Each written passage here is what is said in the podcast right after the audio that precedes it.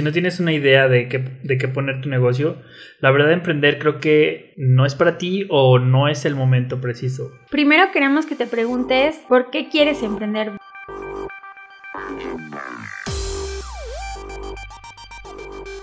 Hola aliados, ¿cómo están? Bienvenidos a un nuevo episodio de Hackers del Marketing. El día de hoy vamos a hablar de un tema que ponemos muy constantemente sobre la mesa y si estás en el camino de emprender seguramente ya te la hiciste. Esta pregunta es, ¿de qué pongo mi negocio? ¿De qué rayos pongo mi negocio? Y bueno, si no tienes una idea de qué, de qué poner tu negocio, la verdad de emprender creo que no es para ti o no es el momento preciso. Primero queremos que te preguntes por qué quieres emprender, porque muchas veces queremos emprender porque...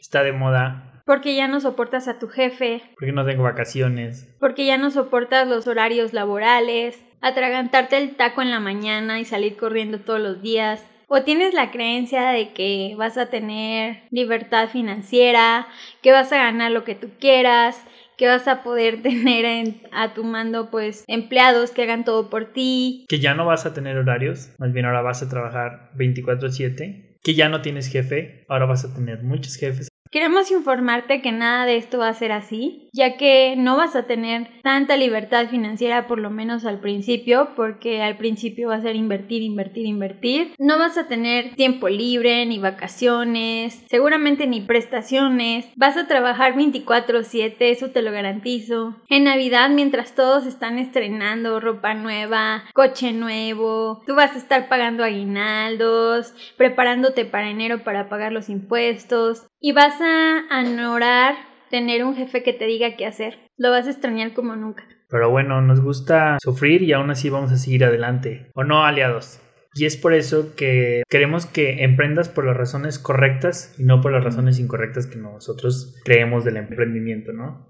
Y hablando un poco sobre las razones incorrectas de emprender, una de estas es la de emprender por moda. El emprendimiento había estado muy de moda, con muchos programas y muchos apoyos, que bueno, este nuevo gobierno nos ha tenido un poco, o más bien muy abandonados. No hay que emprender por moda porque los demás lo están haciendo o porque ya me toca. Realmente esta moda es el resultado de esfuerzos del gobierno y también del sector empresarial por querer generar los empleos que el sistema, digámoslo así, económico no puede garantizar. Es decir, hay muchísimo más demandantes de empleo que ofertas de trabajo, por lo que el emprendimiento pues ha sido una salida para eh, satisfacer esta sobre demanda de, de empleo y más que una moda pues ha sido una consecuencia de ello. Ok, bueno, si después de todos estos consejos y de este intento por desanimarte, no, no es cierto, no queremos desanimarte, pero sí queremos que aprendas a disuadir cuando hay tierra fértil para poder emprender y cuando a lo mejor no lo estás haciendo por las mejores razones. Porque de verdad, se habla mucho de que es indispensable para un emprendedor ser un apasionado y creemos que no necesariamente, pero sí el tener eh, cierta pasión por lo que vas a hacer o vender es indispensable porque los obstáculos son muchísimos y la pasión te da esa energía para vencer todos aquellos obstáculos. Entonces, si aún así ya pensaste y dijiste, sí, aún así quiero emprender y quiero hacerlo por las razones correctas, Aquí te enlistamos algunos factores que son indispensables para hacer tu camino lo más llevadero posible y facilitarte un poco las cosas porque tienes el, cam el camino es tan difícil eh, y como dije lleno de obstáculos. Si bien esto no te garantiza el éxito, al menos hará que tu caminar sea un poco más fácil, con menos tropiezos. Así es. Bueno, voy a enlistar yo tres ingredientes que consideramos que son las razones correctas para emprender. Uh -huh. Y una es la pasión, como ya dije, pero que no es del todo indispensable. Sí, pues yo no creo que Carlos Slim haya sido un apasionado de las telecomunicaciones cuando compró Telmex, ¿no? Otro punto que podría ser también es tener conocimiento. Es decir, yo te recomendaría que si ya identificaste un nicho en el que quieres incursionar, pues te metas a trabajar en una empresa que hace algo relacionado a eso para que puedas aprender de ahí y veas si realmente es lo que esperas y también puedas eh, detectar áreas de oportunidad o, o, lo importante en ese producto o servicio. Es decir, qué es lo que evalúa el cliente para preferir una opción de otra que vende exactamente lo mismo. A eso nos referimos con el conocimiento, para que vayas lo más preparado para la batalla.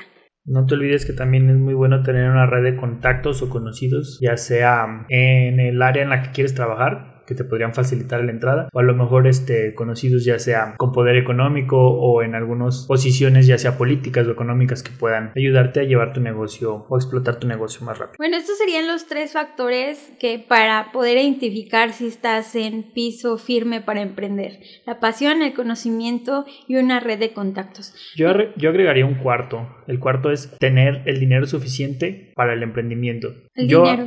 Sí, porque yo hago una analogía que es como si agarras agarras tu carro y vas a la playa y sabes que necesitas 5 mil pesos para ir entre casetas y gasolina, pero solamente tienes 3.500 y aún así agarras tu carro, le pones este, la gasolina, pagas tus casetas, te vas a quedar a medio viaje, no vas a llegar. Y lo peor es que vas a estar lejos de tu casa y sin nadie que pueda ayudarte. Fíjate que reforzando ese ejemplo que dices, eh, hoy iba pasando por la calle y vi una casa que yo había visto que estaban construyendo.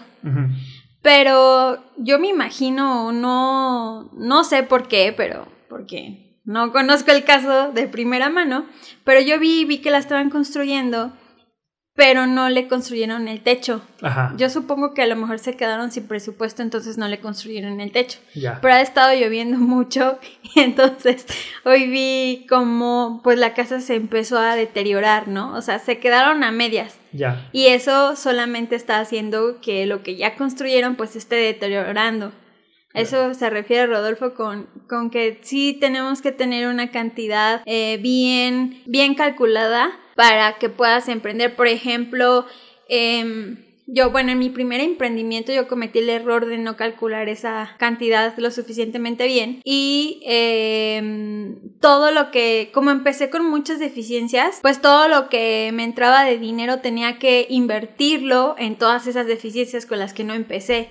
Entonces todo lo que llegaba pues lo tenía que reinvertir y aunque yo estaba dispuesta a darlo todo, pues también me di cuenta que, que me abandoné yo mis necesidades, digamos, básicas y mis necesidades como un sueldo para mí. Entonces estuve dispuesta como a sacrificarlo para poder invertir en todo aquello que me faltaba.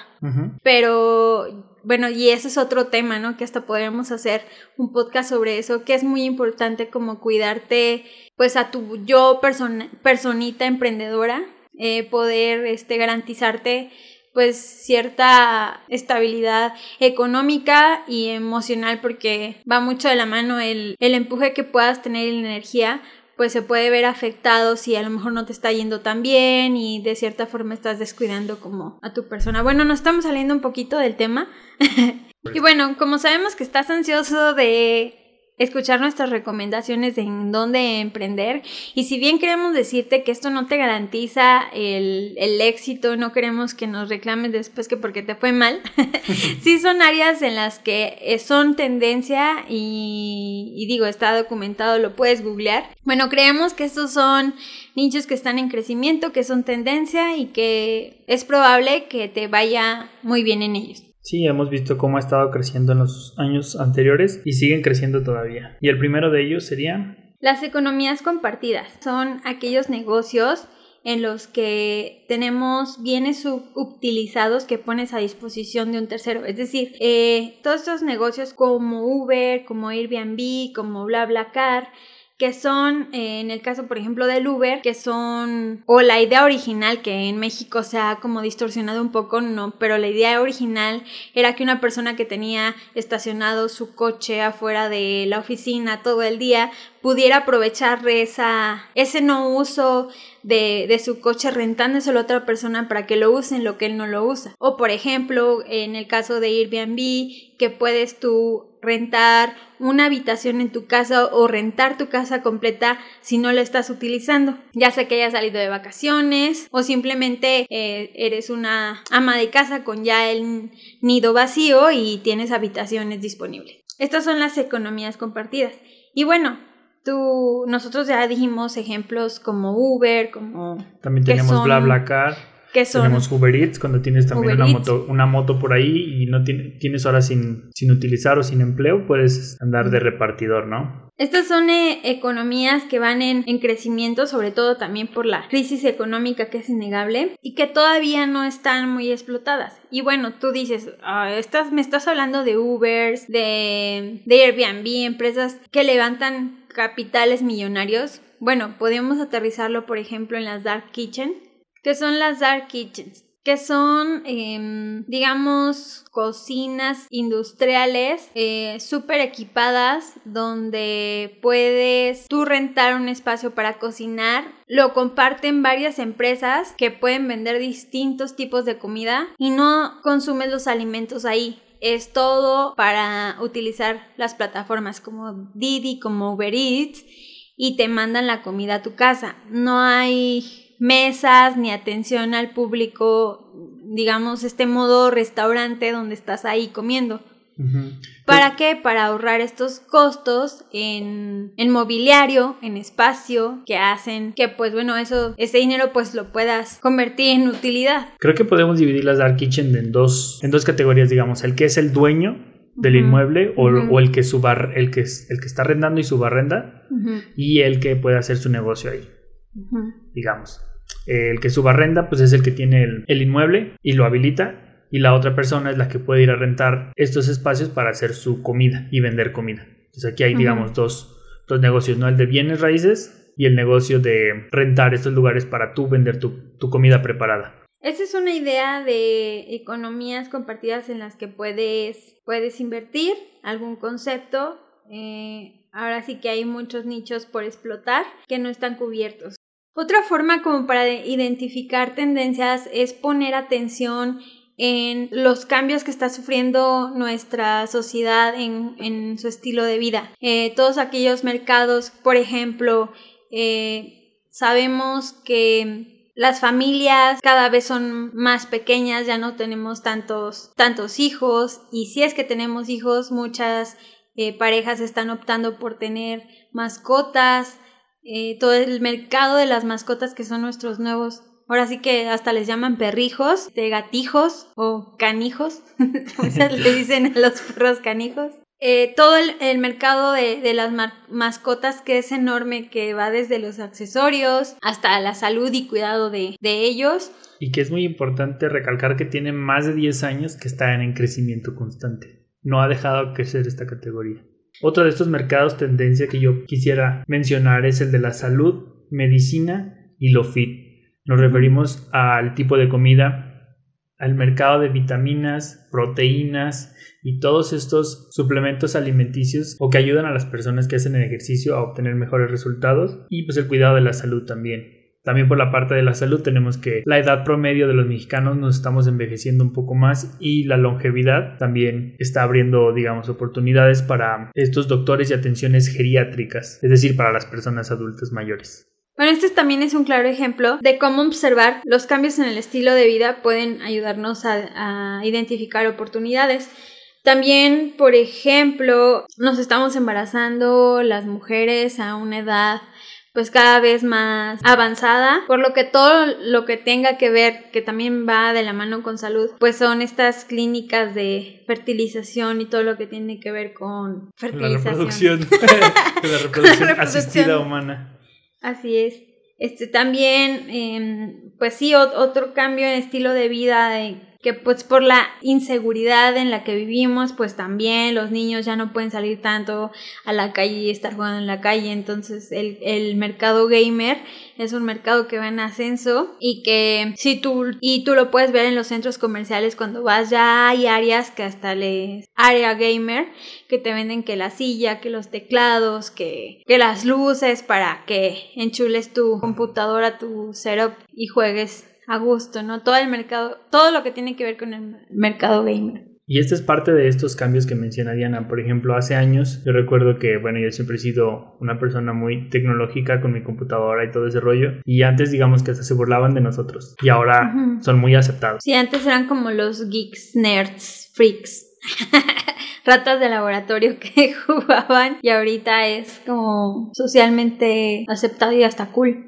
De la mano con esta tendencia gamers también encontramos estos influencers que generan contenido para redes como TikTok, YouTube, Instagram y Facebook también, que consumen tanto servicios de edición como equipo en audio, video, computadoras para procesar los videos y todo esto que mucha gente está queriendo o desea ser también un youtuber, convertirse en un youtuber y empiezan a comprar todos estos artículos, e, estos gadgets que los compran también este de manera de los económicos o sí porque los profesionales son muy caros y hay un mercado para estos como los aros de TikTok que los venden baratos, pero en realidad pues eran caros los primeros que hicieron con mejores este, iluminación. Ya son más accesibles porque la demanda ha aumentado mucho. Exacto. Otro mercado tendencia que yo también he visto mucho en, en ascenso o con mucha demanda es el de los cosméticos, ¿no, Diana? Sí, bueno, la verdad yo no soy muy fan de Saria y no podría eh, contar mucho, pero sí, todo, las redes sociales han traído nuevos estilos de vida y no, nuevos mercados. Y la verdad es que esta onda del culto al cuerpo y a la estética y a verse bien, a la moda, pues ha impactado también en los productos y servicios que se venden. Y todo lo que tiene que ver con mascarillas, o sea, lo ves. Sí, sí. Em, Yo he visto en avenidas donde antes solía ver, digamos, negocios este, tradicionales como la dulcería, la tiendita los tacos, no sé. Y hoy paso por esas avenidas y me encuentro cuatro, cinco, seis lugares donde venden todos estos cosméticos. También ahí mismo venden los aros de TikToker, lo de las uñas, este... Que mascarillas que coreanas, que también son todo lo coreano es como un referente de belleza, o sea, son los más chingones en temas de cuidado de la piel, skincare y todo eso. Que bueno, luego resultan ser chinas, nada más le ponen ahí este. Como lo de Miniso. Bueno, no, pero luego estos, estos, este, lo que he notado mucho en estos productos chinos que se hacen pasar por coreanos. Le ponen los hanguls o la manera de escribir, o sea, caracteres coreanos. Ajá. Y pues lo ves pero y son chinos. Que, pero son chinos. O sea, ni siquiera de marca. O sea, porque tú hablas de Miniso, que a lo mejor son cosas de diseño japonés, pero hechos en chino, como las Apple y como todos nuestros electrónicos o todos nuestros gadgets ya son hechos en China. No, pero esas son marcas chinas haciéndose pasar por otros países. O sea, engañando. Pero bueno, eh, otra forma de emprender, porque tampoco queremos que vengas a inventar el nuevo Uber, el nuevo Facebook y ser súper innovador, sobre todo en México que es tan difícil porque todas las innovaciones requieren grandes capitales de riesgo y gente, eh, empresarios eh, dispuestos a, a, querer invertir en estos proyectos innovadores que vemos que ni en Shark Tank quieren invertir en estos proyectos. Entonces tenemos otra salida que, que son pues negocios pues ya creados, como por ejemplo las franquicias, como por ejemplo hacer corretaje o arbitraje. Qué bueno que hablas del arbitraje. El arbitraje no es una de las maneras, digamos, más fáciles de entrar a emprender, ya que tú no tienes que generar ningún producto o servicio. Solamente encuentras, detectas una necesidad y la solventas encontrando un lugar donde hay una, un exceso de oferta de ese producto o bien. Por ejemplo, hay gente en San Luis Potosí que quiere comer comida del agua azteca y tú vas cada fin de semana pues te vienes bien cargado de cecina, de quesos y así, y acá los vendes a un mayor precio. Pueden ser servicios, pueden ser productos también. Las franquicias es otra forma, nada más que aquí hay que tener cuidado de elegir una buena franquicia, porque también hay muchas franquicias, eh, vamos a decirlo con todas sus letras, patito, eh, es importante estudiar muy bien qué franquicia estás comprando, porque nos hemos nosotros topado con franquicias que realmente em, no te ofrecen un know-how, no te ofrecen... No te ofrecen un respaldo ni nada. Más bien son como engañatontos. Que a lo mejor no tienen mm, tanta, digamos, tantas sucursales o el método tan,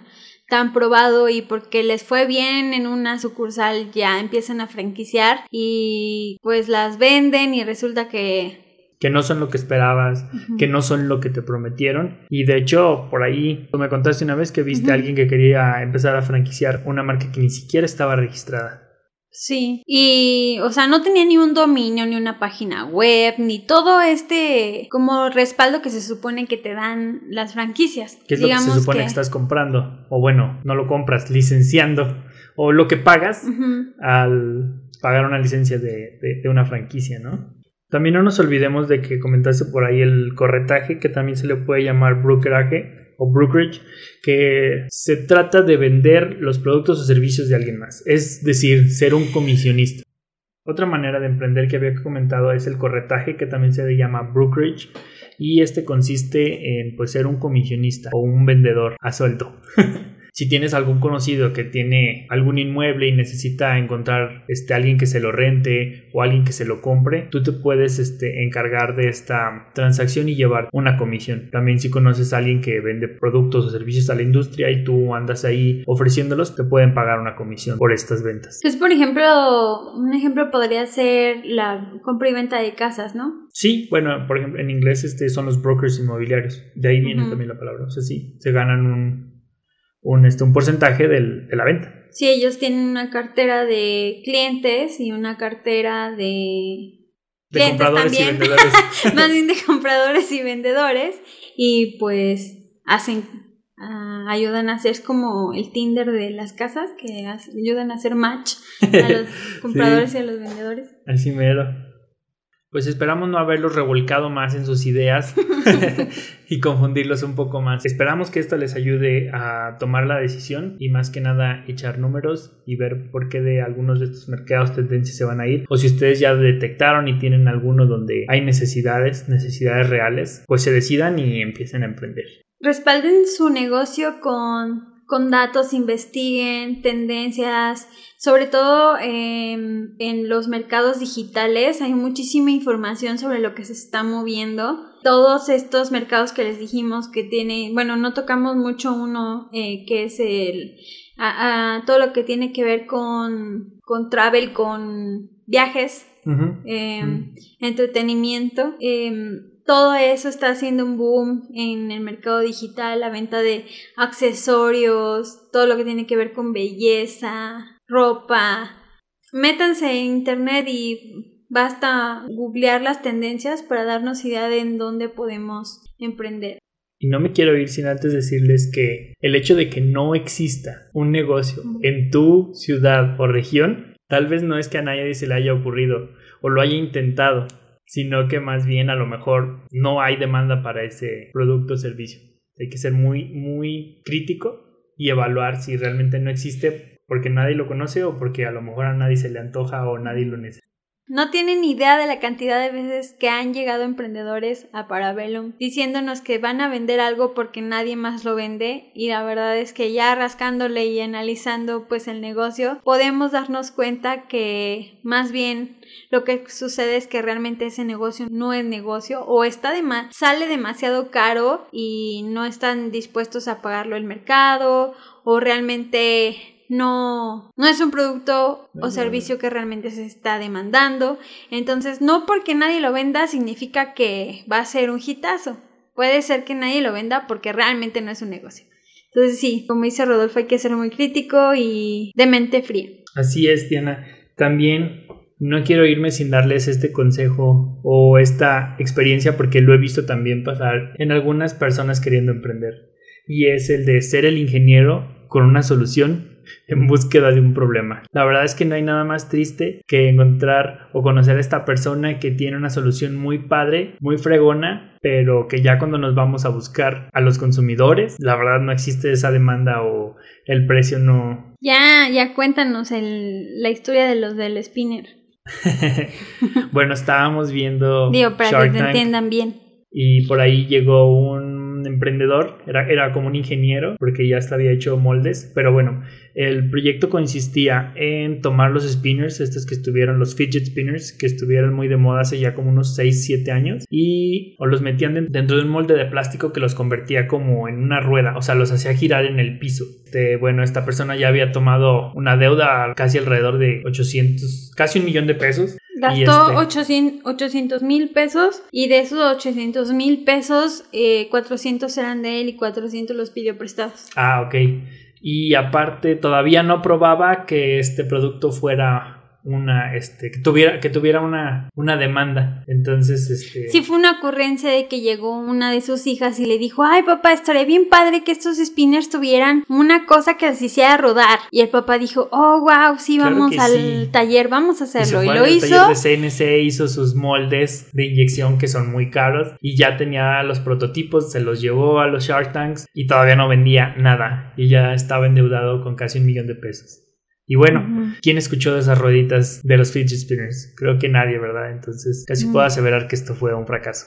Uno de los principales errores al emprender es no crear productos y servicios para satisfacer una necesidad latente. Si hay dos ingredientes que se tienen que conjuntar, bueno, tres, que se tienen que conjuntar para hacer un negocio, es que haya un comprador, un vendedor y en medio una necesidad. Si uno de estos factores no existe, no hay negocio. Y si tienes un producto que no satisface una necesidad, pues no es negocio. Pues no es negocio. Muchas gracias por acompañarnos una vez más en Hackers del Marketing. Recuerden que en la descripción del podcast encuentran un enlace al WhatsApp donde pueden dejarnos sus dudas y comentarios sobre lo que quieran escuchar. Pueden saber más de nosotros y escuchar todos nuestros episodios en parabellum.marketing diagonal podcast. No olvides suscribirte en Spotify, Apple Podcast, Google Podcast o iHeartRadio y dejarnos un review en alguna de estas plataformas. Nos veremos el próximo martes y el siguiente y el siguiente hasta el fin de los tiempos. Una producción de Parabellum Marketing.